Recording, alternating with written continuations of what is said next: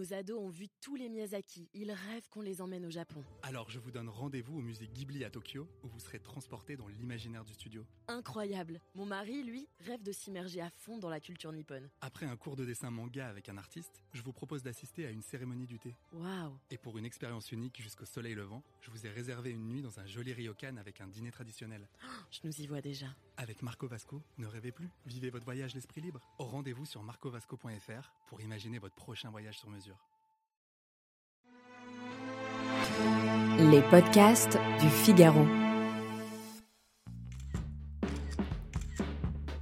Ils s'appellent Simon Castaldi, Poupette Kenza, Capucine Nave, Amandine Pélissard, Félicia, Julien Berthe ou Lenotza.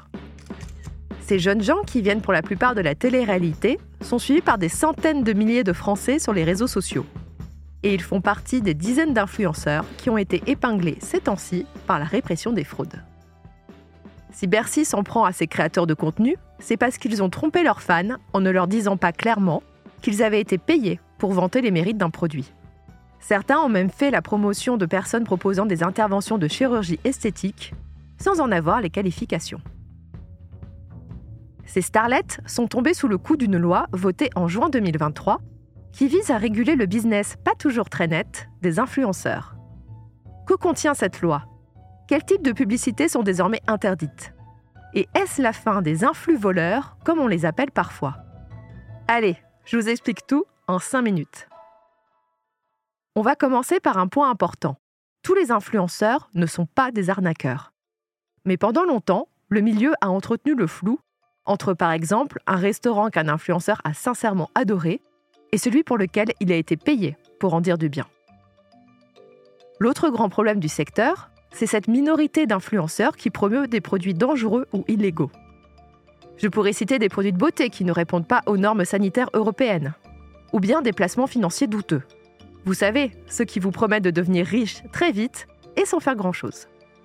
La loi régulant l'influence commerciale vient remettre de l'ordre dans tout ça. Elle définit clairement ce qu'est un influenceur et ce qu'est un agent d'influenceur. Ce dernier a la responsabilité de s'assurer que ses clients se conforment à la loi. Autre obligation, celle d'établir des contrats écrits entre l'influenceur, son agence et la marque. Ça semble être la base, mais pourtant, beaucoup de partenariats se nouent encore de façon informelle. La loi oblige l'influenceur à indiquer clairement que sa vidéo est un partenariat, en ajoutant la mention publicité ou partenariat commercial durant toute la durée du segment sponsorisé. Les influenceurs n'ont plus le droit de faire la promotion de certains types de produits ou services. Parmi eux, la chirurgie esthétique, les thérapies miracles, le tabac, les crypto-monnaies et les services de conseil en paris sportifs.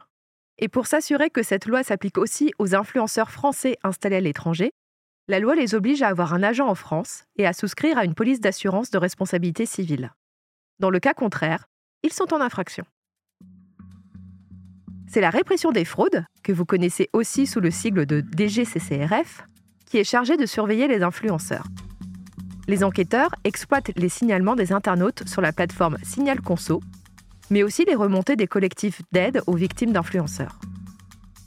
Une fois un suspect repéré, l'enquêteur va suivre sa production de contenu et monter un dossier contre lui. Une fois celui-ci bouclé, l'influenceur est interrogé par la DGCCRF qui lui permet de se défendre.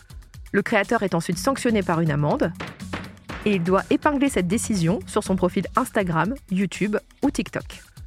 Trois mois après sa promulgation, cette loi a déjà eu un impact considérable. Les starlets de la télé-réalité ont perdu une bonne partie de leurs contrats publicitaires qui provenaient de marques douteuses. Adieu les rêves de vie facile sous le soleil et la fiscalité avantageuse de Dubaï. Le reste du marché, lui, se structure et donne des gages de bonne conduite. L'industrie de l'influence n'est pas morte, bien au contraire. Mais elle est en train de se débarrasser de ses mauvais élèves.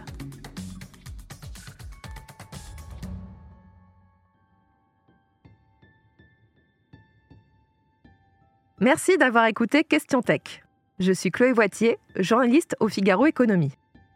Si cet épisode vous a plu, n'hésitez pas à le partager autour de vous et abonnez-vous au podcast Question Tech pour ne pas rater nos prochaines publications. Vous pouvez retrouver Question Tech sur le site du Figaro, sur Figaro Radio, mais aussi sur Spotify, Deezer ou Apple Podcast. Et n'oubliez pas, dans la tech, il n'y a pas de questions bêtes. À bientôt!